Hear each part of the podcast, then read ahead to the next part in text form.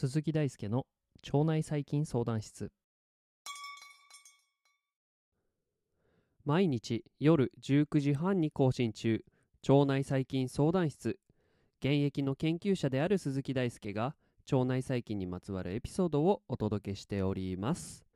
今回のエピソードはですね11月8日から11月の10日の3日間にわたって開催されたインターナショナル・ヒューマン・マイクロバイオム・コンソーシアム2022に参加してきたご報告のエピソードとなっております。日本語に直すならば、まあ、2022年ヒトマイクロバイオム国際学会です。ここでは IHMC2022 と呼んでいきます。本大会は2008年から続く世界最大規模の人細菌層を取り扱う学会で今回も大変盛況でした。学会ってどんなところなのかとか何をするのかどのように申し込むのかどんなことをしているのかどんなことを知ることができるのかとこの辺りについてお話をしていければと思っております。ちなみにこの大盛況っていうのはどれぐらいかっていうと大体700人ぐらいが集まってですね半分が外国からいらっしゃった方ということでとってもなんか世界を代表する学会らしい光景を見ることができました、えー、それではまずですね学会とはそもそも何なのかとそういうところからお話をしていければと思います。学会私が研究を行うまではですねとっても馴染みの薄い言葉でした。きっと研究に携わっているあるいは携わったことのある方以外にとってはどのような会なのかイメージが湧きづらいと思います。まずは学会の定義から導入をしていきます。ここでは学会運営ジャーナル様の定義を引用させていただきます。学会とは学者や研究者が自身の研究成果を発表しその妥当性を討議、えー、検討議論検討論議ですね。検討論議する場であるとされています。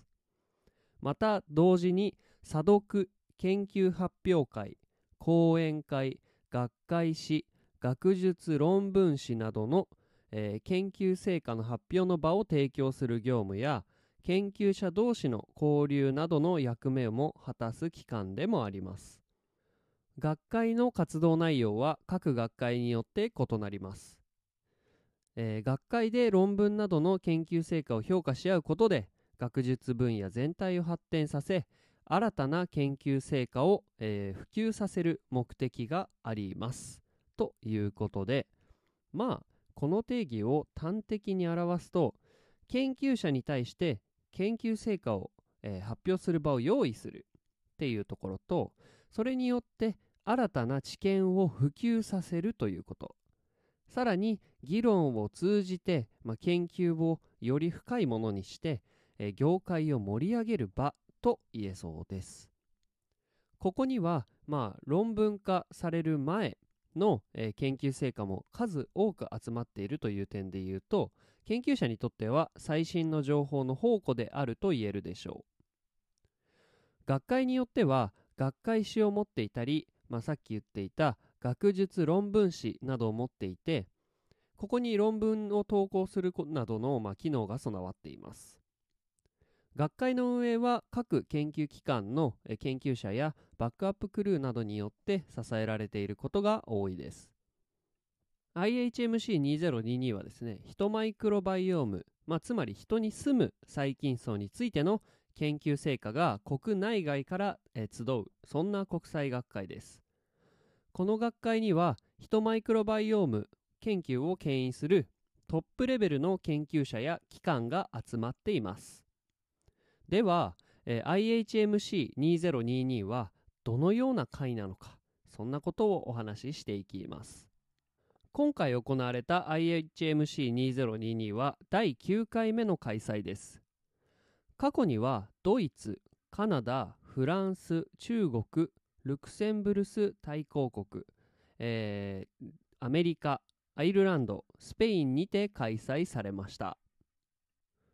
これですねあのアイルランドからスペインまでの会期がですね3年間、まあ、COVID の関係で空いたりとかスペインではですねリモートでの、まあ、開催だったりとかするのでなんだかんだ言って対面形式では今回がすごい久しぶりオリンピックぶりぐらいの、えー、4年ぶりぐらいの、まあ、開催ということなんですね。今回参加に必要なのは事前のウェブ上からの申し込みと入金となります。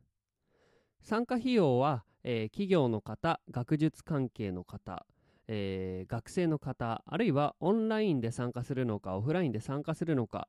あるいは早期申し込みか否かなど、まあ、本当にものによって、えー、様々です。えー、例えば、まあ、これ結構金額気になると思うんですが皆さん例として学術機関の方の、まあ、一つの、えー、参考となる価格としてはですね参加費用なんと10万円でした。高いですね。これ普通に参加しようと思うとポケットマネーだとなかなか出せない金額ですよね。え通常この費用はですね研究費用から捻出されます。えちなみにここまで高い学会参加費は私は初めてでした。通常は、えー、5分の1から10分の1程度の、えー、学会費が、まあ、国内学会などでは、まあ、必要となるでしょう。IHMC2022 はですね、学会会員になる等のオプションがないので、まあ、通常の学会とはちょっと異なるということも原因として考えられるのではと思います。また、えー、2日目に開催されるホテルディナーは追加で1万円かかります。まあこれ高いと見るか安いと見るか人それぞれだと思うんですけど、まあ、室長はですねここに参加することでいろいろな研究者と知り合えると思ったので迷わず参加することにしました、まあ、こちらはポケットマネーになります。今回が行われたのは神戸のポートアイランドにある神戸ポートピアホテルです。多くの研究者は1週間弱このホテルに滞在して、学会に挑みました。開催日程は11月8日から11月10日の3日間火曜日から木曜日の3日間でした。出張はですね11月の7日お昼にですね、えー、まあ、これインスタ見ていただいてる方もしかしたらわかるかもしれないですが11月7日のお昼に、えー、新幹線で新神戸に着いてからホテルにチェックインしまして、えー、夜にオーストラリアの、まあ、研究者の方と会食をしました。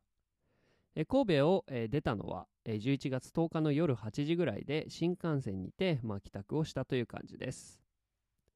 会期中は朝から晩までタイムスケジュールがびっちりと組まれていました。本当に一番ボリューミーだった2日目に関してはですね朝7時に私は会場に到着しまして、えー、朝食か朝食をとってそこからそのままモーニングセッションが始まってディナーで締めくくられたのがなんと22時ぐらいですね。なので朝7時から22時までの稼働ということでとっても長かった一日です。まあ、かなりヘトヘトにはなりましたが研究に有用な多くの知見を得ることができました。特に近年はですね COVID-19 の感染症拡大に伴いオンライン方式での学会が多くえー、今回の IHMC2022 は室長にとって久しぶりの対面形式の学会でした。ディナーの際には阿波踊りの団体が会場に入ってきて練り歩きながらみんなで踊ったりとか樽酒の、まあ、鏡開きを行ったりとか日本の文化でおもてなしをしていました。セッションの種類はプレゼンテーションとポスター発表の2つになります。プレゼンテーションでは、まあ、25分の、まあ、話の後に質疑応答の時間が設けられていてテーマごとにプレゼンテーションがまとまっています。テーマの節目節目にはコーヒーブレイクがあり別会場にて研究の話をしたり雑談をしたりといった感じです。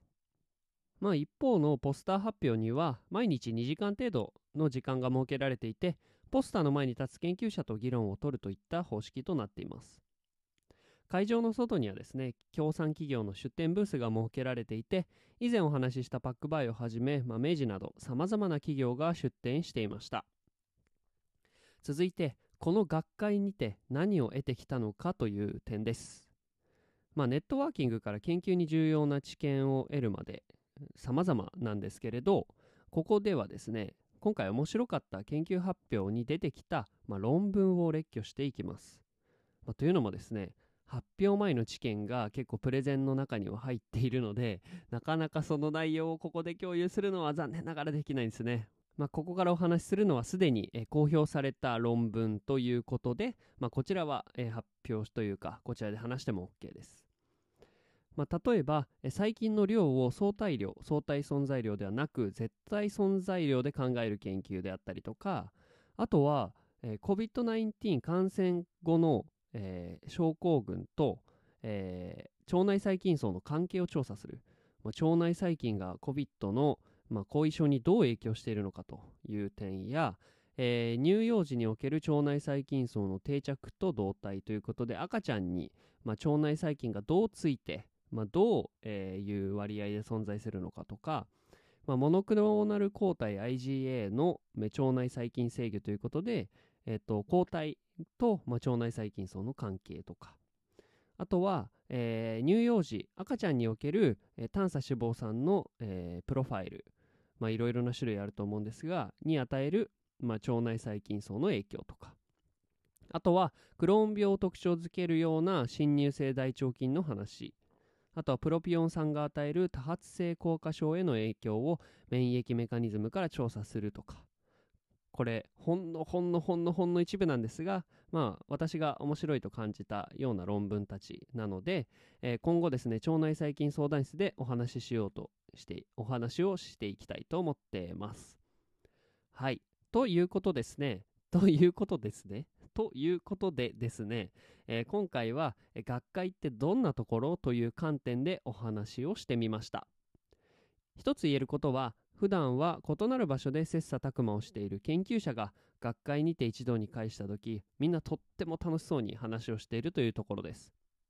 出張も対面でいろいろな方と、まあ、研究の内容から海外での生活に至るまで様々共有できた情報共有できたのは非常に貴重な経験となりました。今回は IHMC2022 の参加報告と学会とはどんなところなのかといったところについてお話をしてみました。はい。えー、IHMC2022 で会ってた、えー、方がもしこのリスナーの方にいたら当時はありがとうございました。またどこかでお会いできることを楽しみにしております。はいということで、えー、この度、えー、第4回ジャパンポッドキャストアワードのリスナー投票が、えー、先日ですね始まりました。もし面白いと思っていただけたら投票していただけるととても嬉しいです。入力する番組名は腸内細菌相談室でお願いします。この番組の普及を通して、えー、皆様と一緒に腸内細菌や腸内環境の知識を常識にしていきたいと思っております。ご協力お願いします。腸内細菌相談室は腸内細菌についてわからないことがあるあなた、そうあなたのために存在します。わからないこと、難しいこと、紹介してほしいことがあればメッセージお待ちしております。論文の紹介から基礎知識の解説まで腸内細菌相談室を使い倒しちゃってください。あなたのリクエストが番組になります。はい。ということでですね本日も一日お疲れ様でした。